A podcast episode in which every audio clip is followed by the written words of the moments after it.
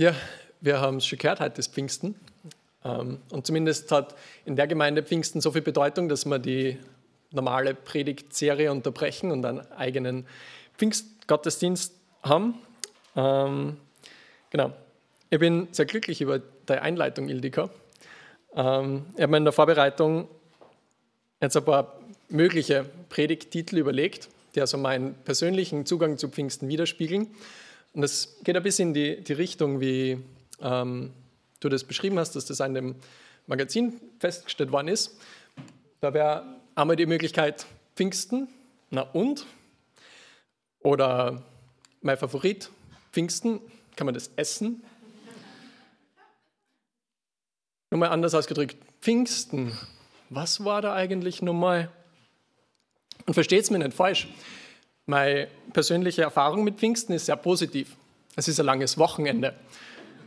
Und früher war da immer Pfingstfreizeit, das war immer eine coole Zeit. Also ich mag Pfingsten. Aber eigentlich über das hinaus war es mir persönlich nie wichtig. Es hat in meinem Leben keine, keine Bedeutung gehabt. Aber, ganz großes Aber, natürlich hat Pfingsten was mit mir und mit uns persönlich zu tun. Und es ist uns im Alltag eigentlich näher als andere Feste, wie jetzt zum Beispiel Weihnachten. Möchte dann, dann zeigen und ja, so ein bisschen aufzeigen, warum Pfingsten eigentlich jeden Tag neu in unserem Alltag eine ganz, ganz große Rolle spielen sollte. Genau, deshalb habe ich mich dann auf einen anderen Predigttitel entschieden, der ein bisschen produktiver ist. Ähm, wer, wie, was, wann, wo, warum Pfingsten. Vielleicht mit der Betonung auf, warum Pfingsten. Und um diese Fragen zu beantworten, möchte ich mit euch gern einen Streifzug durch die Bibel machen und Pfingsten einreihen in eine Reihe von wichtigen Ereignissen. Ich würde sogar sagen, in die Reihe der allerwichtigsten Ereignisse, die jemals stattgefunden haben. Wenn wir so im Gemeindekontext von Pfingsten reden, dann meinen wir wahrscheinlich diese Begebenheit, die die Ildika am Anfang schon vorgelesen hat, das Kommen des Heiligen Geistes vor circa 2000 Jahren. Ähm, genau, also 50 Tage nach der Auferstehung von Jesus. Aber wenn wir uns das in der Apostelgeschichte genauer anschauen, ähm, dann sehen wir, dass es da noch ein bisschen mehr zu entdecken gibt. Ähm, lese Apostelgeschichte 2 ab Vers 1. Und als der Tag der Pfingsten sich erfüllte, waren sie alle einmütig beisammen. Also wir sehen, Pfingsten hat es ja damals schon gegeben.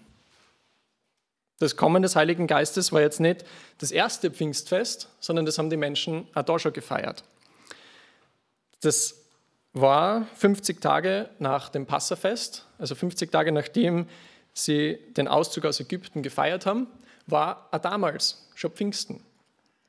Das heißt, um alle diese Fragen zu beantworten, müssen wir noch weiter zurückschauen. Und ich habe mir gedacht, damit wir sicher nichts verpassen, fangen wir ganz am Anfang an. Ähm, ihr könnt es aufschlagen, müsst für alle Übersetzungen stimmen, Seite 1 in der Bibel.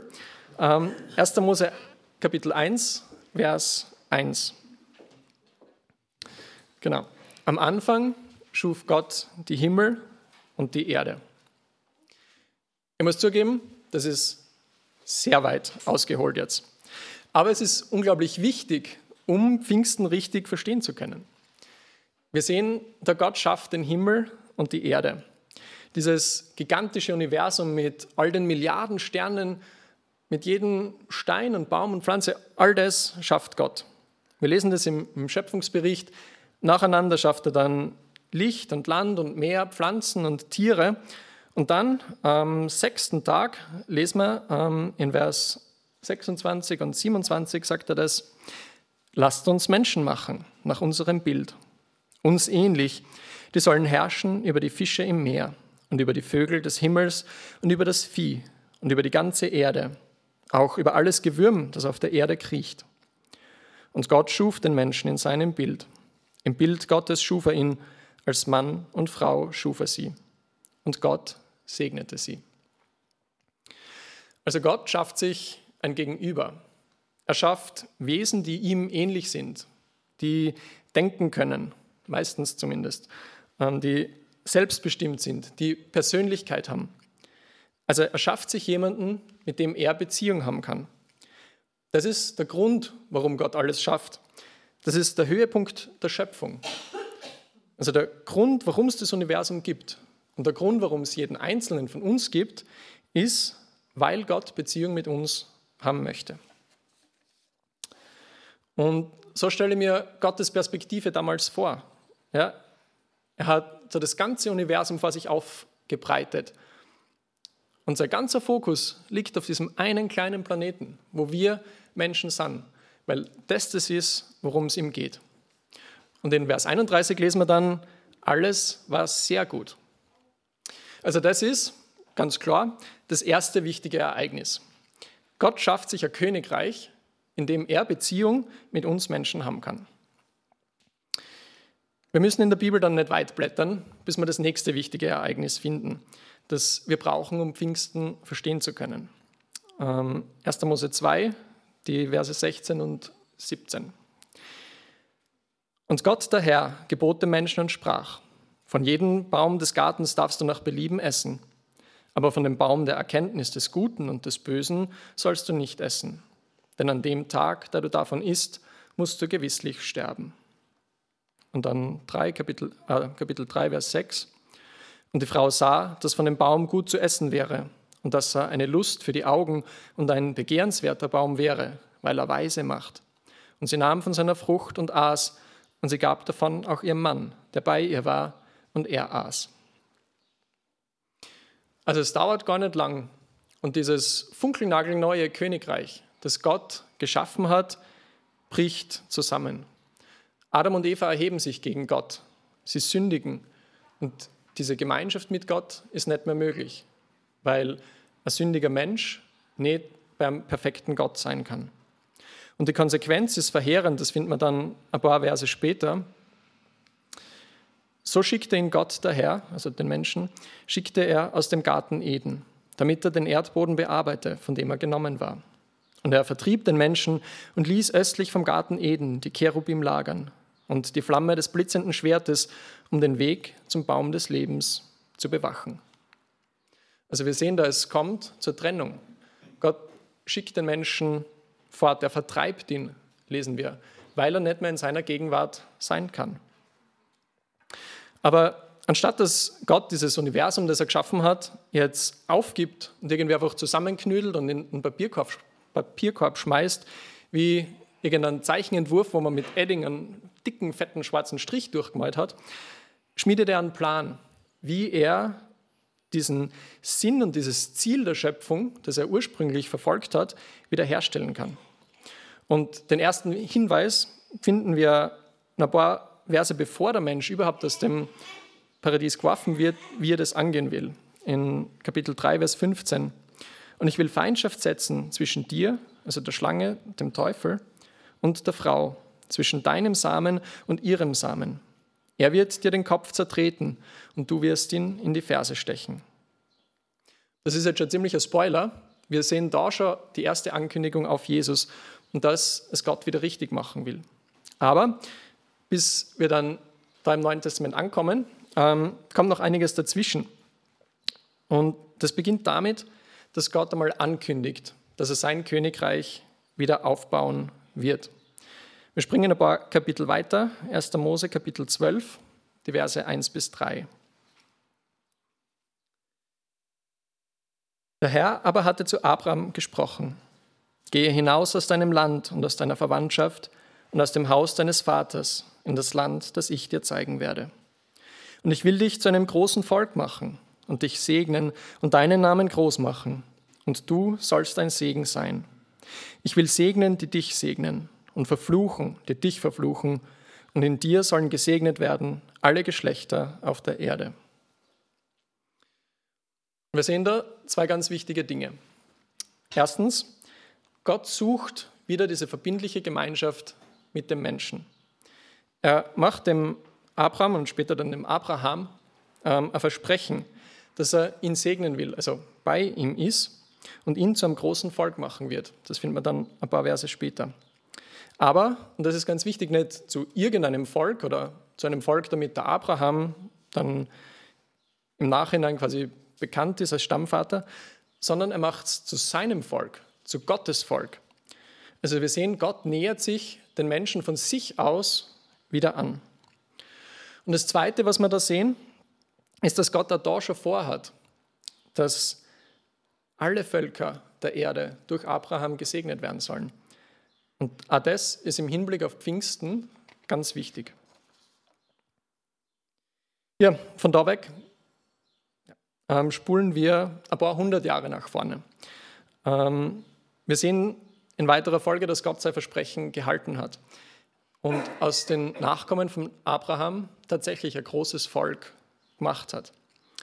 Das Volk ist eine Zeit lang in Ägypten, es wird dort versklavt, aber Gott führt sie von dort heraus.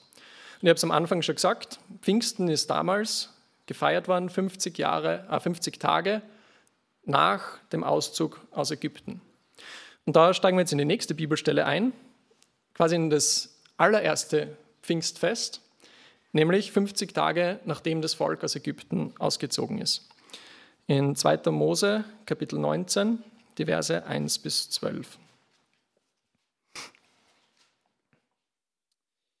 Im dritten Monat nach dem Auszug der Kinder Israels aus dem Land Ägypten kamen sie an eben diesem Tag in die Wüste Sinai. Sie waren von Rephidim ausgezogen und in die Wüste Sinai gekommen und lagerten sich in der Wüste, und Israel lagerte sich dort dem Berg gegenüber. Mose aber stieg hinauf zu Gott, denn der Herr rief ihm vom Berg aus zu und sprach, So sollst du zum Haus Jakobs sagen und den Kindern Israels verkündigen. Ihr habt gesehen, was ich an den Ägyptern getan habe und wie ich euch auf Adlersflügeln getragen und euch zu mir gebracht habe. Wenn ihr nun wirklich meiner Stimme Gehör schenken und gehorchen werdet und meinen Bund bewahrt, so sollt ihr vor allen Völkern mein besonderes Eigentum sein, denn die ganze Erde gehört mir. Ihr aber sollt mein Königreich von Priestern und ein heiliges Volk sein. Das sind, also, Entschuldigung. Oh, danke. Okay. Ähm, sechs, genau. Das sind die Worte, die du den Kindern Israels sagen sollst. Und Mose kam und rief die Ältesten des Volkes zu sich und legte ihnen alle diese Worte vor, die der Herr ihm geboten hatte. Da antwortete das ganze Volk miteinander und sprach, alles, was der Herr gesagt hat, das wollen wir tun. Und Mose überbrachte dem Herrn die Antwort des Volkes. Da sprach der Herr zu Mose, siehe, ich will in einer dichten Wolke zu dir kommen damit das Volk meine Worte hört, die ich mit dir rede, und auch dir für alle Zeiten glaubt. Und Mose verkündete dem Herrn die Worte des Volkes. Da sprach der Herr zu Mose, gehe zum Volk und heilige sie heute und morgen, und sie sollen ihre Kleider waschen. Und sie sollen bereit sein für den dritten Tag. Denn am dritten Tag wird der Herr vor den Augen des ganzen Volkes herabsteigen auf den Berg Sinai. Und ziehe dem Volk eine Grenze ringsum und spricht zu ihnen, Hütet euch davor, auf den Berg zu steigen und seinen Fuß anzurühren, denn jeder, der den Berg anrührt, muss unbedingt sterben. Also das ist das erste Pfingsten. Gott hat das Volk schon erwählt, aber jetzt stellt er dem Volk die Frage, ob das Volk auch ihn erwählt, ob auch sie Beziehung zu Gott haben wollen. Wir sehen das in Vers 4 er sagt, hey, ihr habt es gesehen, was ich für euch gemacht habe. Er stellt sich quasi noch einmal vor. Und in Vers 5 und Vers 6 dann, wo er ihnen sagt, hey, wenn ihr mir gehorcht, dann soll es mein Volk sein, mein besonderes Eigentum. Und das Volk nimmt das Angebot an. Sie sagen, wir wollen alles tun, was du uns sagst. Also ein gewisses Ausmaß an Beziehung zwischen Gott und den Menschen wird an dem Punkt wiederhergestellt, wird wieder möglich aber nur mit einer Einschränkung. Wir sehen das dann im weiteren Verlauf beschrieben. Es gibt noch diese Trennlinie auf dem Weg zu Gottes Volk, kann nicht ganz zu Gott kommen. Also diese Sünde, die Trennung zwischen Gott und den Menschen, ist offensichtlich noch nicht überwunden. Und das Ziel der Schöpfung ist zu dem Zeitpunkt noch nicht wiederhergestellt. Wir sehen dann ab Vers 16, ähm, was dann weiter passiert. Und es geschah, als der dritte Tag kam und es noch früher Morgen war. Da erhob sich ein Donnern und Blitzen und eine dichte Wolke lag auf dem Berg. Und es ertönte ein sehr lauter Schall von Schoferhörnern. Da erschrak das ganze Volk, das im Lager war. Und Mose führte das Volk aus dem Lager Gott entgegen, und sie stellten sich unten am Berg auf. Aber der ganze Berg Sinai rauchte, weil der Herr im Feuer auf ihn herabstieg. Und sein Rauch stieg auf wie der Rauch eines Schmelzofens, und der ganze Berg erbebte heftig. Und der Hörnerschall wurde immer stärker. Mose redete, und Gott antwortete ihm mit lauter Stimme. Als nun der Herr auf den Berg Sinai oben auf den Gipfel des Berges herabgekommen war, rief er Mose hinauf auf den Gipfel des Berges. Und Mose stieg hinauf. Klingt für mich unglaublich beeindruckend, oder? Dieser Berg und dann Feuer und Rauch und Beben und Blitze und Donnern und mittendrin redet Gott hörbar mit Mose. Und das Volk steht am Fuß des Berges und sieht und hört all das, aber es gibt diese Linie. Sie dürfen nicht auf den Berg zu Gott. Wir sehen, dass da nur Mose darf auf den Berg hinauf. Ja, und in weiterer Folge bekommt Mose da die zehn Gebote von Gott, beziehungsweise dann stellt Gott da die Reinheitsgebote auf, die Rechtsbestimmungen, die Sittengesetze, die Opfervorschriften. All das ist sowas wie der Rahmen, in dem Beziehung mit Gott wieder möglich ist. Und Gott gibt dann die Anweisungen für den Bau der Bundeslade, wo die Gesetzestafeln drinnen sind, und auch für den Bau der Stiftshütte.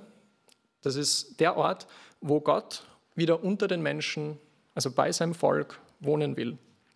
Das möchte ich auch noch kurz streifen. 2. Mose Kapitel 40, die Verse 34 bis 38. Da bedeckte die Wolke die Stiftshütte und die Herrlichkeit des Herrn erfüllte die Wohnung. Und Mose konnte nicht in die Stiftshütte gehen, weil die Wolke darauf ruhte und die Herrlichkeit des Herrn die Wohnung erfüllte. So oft sich aber die Wolke von der Wohnung erhob, brachen die Kinder Israels auf während aller ihrer Wanderungen. Wenn sich aber die Wolke nicht erhob, so brachen sie nicht auf, bis zu dem Tag, da sie sich erhob. Denn die Wolke des Herrn war bei Tag auf der Wohnung, und bei Nacht war Feuer darin vor den Augen des ganzen Hauses Israel während aller ihrer Wanderungen. Also wir sehen, Gott ist jetzt im Allerheiligsten der Stiftshütte, später dann im Allerheiligsten des Tempels. Aber nur der Hohepriester darf genau an einem Tag im Jahr unter Einhaltung von ganz besonderen Vorschriften in dieses Allerheiligste eintreten. Also Gott ist nahe beim Volk, er wohnt unter ihnen, aber er ist immer noch ganz klar getrennt von den Menschen. Und ich würde sagen, das ist alles soweit schön und gut, aber irgendwie von diesem Zustand am Anfang, wo Gott mit den Menschen durch die Schöpfung gewandelt ist, beziehungsweise von diesem Königreich, wie Gott es ursprünglich geplant hat, sind wir da noch sehr weit weg. Es ist eine Verbesserung, ja, aber es ist noch nicht gut und es ist schon gar nicht sehr gut. Und wie wir das aus dem Schöpfungsbericht wissen, ist das Gottes Anspruch, dass es sehr gut ist. Und er gibt wortwörtlich erst dann Ruhe, wenn alles sehr gut ist. Und dementsprechend geht es auch noch weiter. Gott gibt seinem Volk die Verheißung, dass es sehr gut werden wird. Jetzt machen wir einen größeren Sprung, damit wir heute irgendwann noch fertig werden. Ähm, Jeremia 31, die Verse 31 bis 34. Siehe, es kommen Tage, spricht der Herr, da ich mit dem Haus Israel und mit dem Haus Juda einen neuen Bund schließen werde. Nicht wie der Bund, den ich mit ihren Vätern schloss, an dem Tag, da ich sie bei der Hand ergriff, um sie aus dem Land Ägypten herauszuführen. Denn sie haben meinen Bund gebrochen, obwohl ich doch ihr Eheherr war, spricht der Herr. Sondern das ist der Bund, den ich mit dem Haus Israel nach jenen Tagen schließen werde, spricht der Herr. Ich will mein Gesetz in ihr Innerstes hineinlegen und es auf ihre Herzen schreiben. Und ich will ihr Gott sein und sie sollen mein Volk sein. Und es wird keiner mehr seinen Nächsten und keiner mehr seinen Bruder lehren und sagen, erkenne den Herrn, denn sie werden mich alle kennen, vom kleinsten bis zum größten unter ihnen, spricht der Herr. Denn ich werde ihre Missetat vergeben und an ihre Sünde nicht mehr gedenken. Also Gott verheißt einen neuen Bund, der nicht mehr diesen Rahmen der Gesetze braucht, sondern wo Gott sein Gesetz in unser Innerstes legt. Und wir sehen, niemand muss uns mehr sagen, wie Gott ist, weil jeder diese ganz persönliche Beziehung zu Gott haben kann und ihn ganz persönlich erkennen kann. Wir haben da die Verheißung auf die Vergebung der Sünden in einem neuen Bund. Ja, und so weit geht die Wiederherstellung von Gottes Königreich im Alten Testament. Und da machen wir dann den Wechsel ins, ins Neue Testament, wo Gott einen neuen Plan, äh, ein neues Kapitel von seinem Plan beginnt. Da haben wir dann ähm, die Geburt Jesu. Ja? Jesu, Gottes Sohn, kommt auf die Erde. Das haben wir bei Weihnachten ein Fest, mit dem wir sehr viel mehr anfangen können. Darum habe ich da jetzt auch gar keinen Bibeltext dazu. Ähm, und dann, gute 30 Jahre später, erfüllt Jesus das Gesetz, indem er für unsere Schuld am Kreuz stirbt. Aber als sündloser Mensch, als Gott, ähm, kann der Tod ihn nicht halten. Und am dritten Tag steht er von den Toten wieder auf. Da sind wir bei Ostern, ein Fest des Ma, völlig zu Recht groß feiern, weil ab da die Sünde machtlos ist. Diese Trennung zu Gott ist überwunden. Wir sehen, dass der Vorhang zerreißt im Tempel. Und das ist ganz spannend. Im Talmud wird überliefert, dass der Vorhang so dick war, wie eine Hand breit ist. Also das ist nicht einfach nirgends so ein ja, dünner Fetzen gewesen, ähm, sondern das war schon eher so etwas wie eine Wand und der zerreißt. Also ein ganz deutliches Zeichen, diese Trennung, diese Trennlinie zwischen Gott und den Menschen ist weg.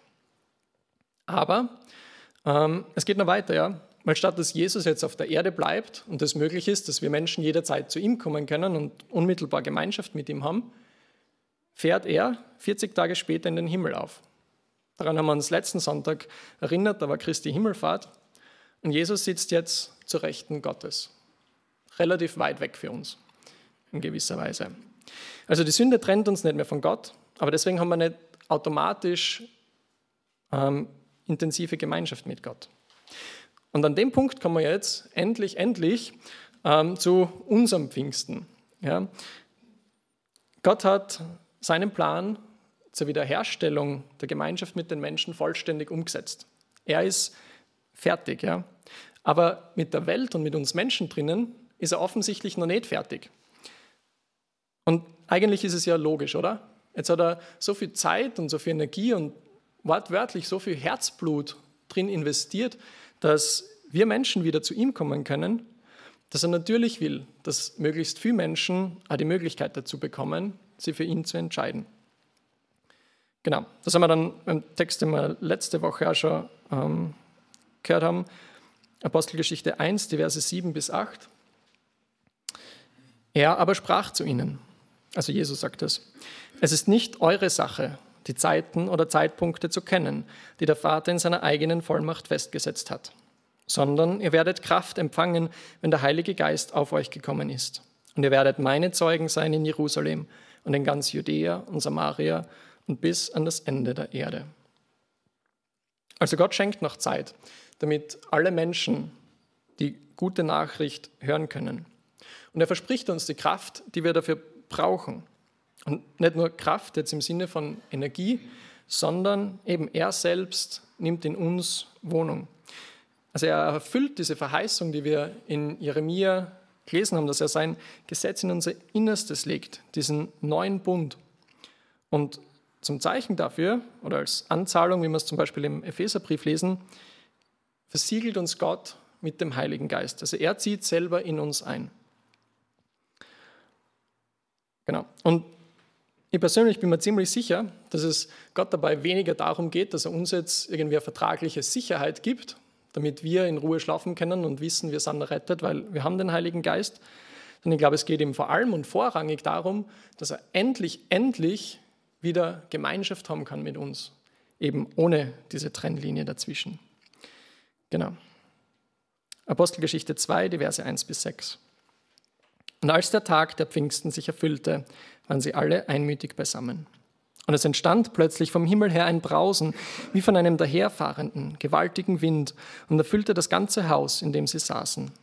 Und es erschienen ihnen Zungen wie von Feuer, die sich zerteilten und sich auf jeden von ihnen setzten. Und sie wurden alle vom Heiligen Geist erfüllt und fingen an, in anderen Sprachen zu reden, wie der Geist es ihnen auszusprechen gab. Es wohnten aber in Jerusalem Juden, gottesfürchtige Männer aus allen Heidenvölkern unter dem Himmel.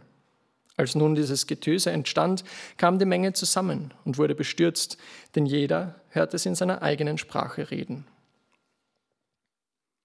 Und das Ereignis erinnert eigentlich sehr stark an das erste Pfingsten, oder? Gott kommt vom Himmel auf die Erde. Und es wird sichtbar durch Feuer oder durch Flammen, lesen wir da. Es gibt ein lautes Getöse und die Menschen kommen erschrocken zusammen und schauen, was sich da tut. Aber eben diesmal ein ganz entscheidender Unterschied. Es gibt keine Trennlinie mehr. Gott selber zieht in uns Menschen ein und erfüllt damit das, ja, was er Abraham schon versprochen hat, dass er alle Völker segnen will. Und das ist gigantisch, oder?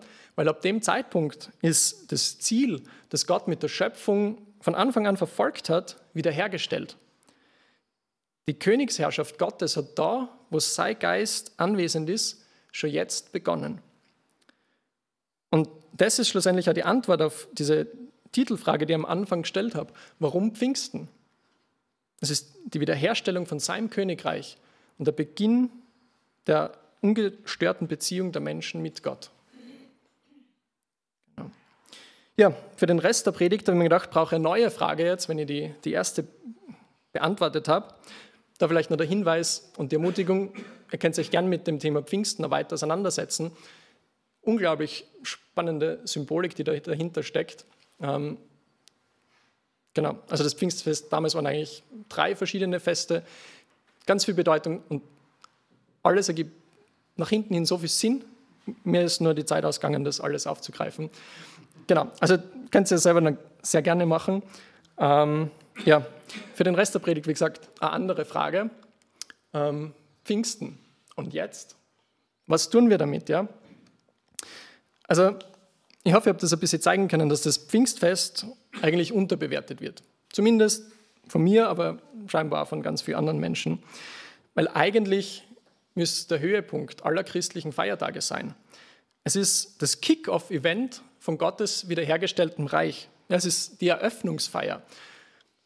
Und jeder Christ hat in seinem Leben ein persönliches Pfingsten erlebt.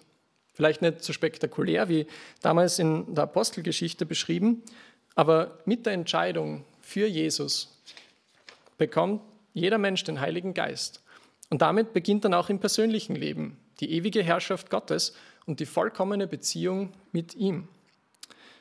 Und insofern hat Pfingsten jeden Tag wieder neu eine unglaubliche Bedeutung für meinen Alltag, weil durch Gottes Geist in mir mein Alltag Teil von Gottes Reich ist. Und ich denke, diese Perspektive ähm, kann eine Hilfe sein, dass wir in unserem Leben Dinge und Situationen richtig einordnen können. Also wenn irgendwas in unserem Denken oder in unserem Handeln anfängt, ähm, zu viel Platz und zu viel oder viel Platz und viel Zeit einzunehmen, dann kann es hilfreich sein, wenn man sich vielleicht echt einmal zurücklehnt, die Augen zumacht und sich das nochmal vorstellt, wie Gott am Anfang das Universum schafft, die Sterne, den Menschen und sie dieses Ziel oder das Ende vor Augen ruft, wie alles mit seiner ewigen Königsherrschaft enden wird und wie wir jetzt schon Teil davon sind. Und dann diese Sache, um was auch immer dass es geht, ähm, ja, bis zu hinterfragen und sich anzuschauen, ist es unter dem Gesichtspunkt wirklich so wichtig? Beziehungsweise vielleicht auch noch eher, wie kann ich mit dieser Sache umgehen, um zu seiner Herrlichkeit und um zu seiner Königsherrschaft beizutragen? Und ich denke, so kann das funktionieren, dass Gottes Herrschaft in unserem Leben jetzt schon sichtbar wird. Und wie wir in Apostelgeschichte 1 gelesen haben, ähm, sollen wir ja seine Zeugen sein bis an das Ende der Erde. Und ich denke eben einerseits dadurch, dass in unserem Leben seine Herrschaft sichtbar wird und andererseits natürlich ganz klar auch durch konkrete Verkündigung. Und da hat Pfingsten jetzt eine zweite ganz wichtige Bedeutung für uns, weil ohne Heiligen Geist, ohne Seikraft könnten wir das alles nicht schaffen. Also aus uns heraus können wir einfach kein Leben führen, das Gott Ehre gibt und wo er groß gemacht wird, sondern da brauchen wir ihn. Ähm, ich möchte jetzt nur ein paar Aspekte anreißen, ähm, die der Heilige Geist in uns wirkt. Er bringt zum Beispiel die, die guten Früchte in uns hervor. Ja, Liebe, Freude, Friede, Langmut, Freundlichkeit, Güte, Treue, Sanftmut, Selbstbeherrschung. Das findet man in Galater 5. Er schenkt uns ganz viele Gaben, zum Beispiel Weisheit, Erkenntnis, Glaube, Heilung und noch einige andere in 1. Korinther 12. Er tritt vor Gott für uns im Gebet ein, wie wir in Römer 8 lesen. Er verwandelt uns in das Bild Gottes, 2. Korinther 13. Er lehrt uns und er erinnert uns an alles, was Jesus gesagt hat, Johannes 14.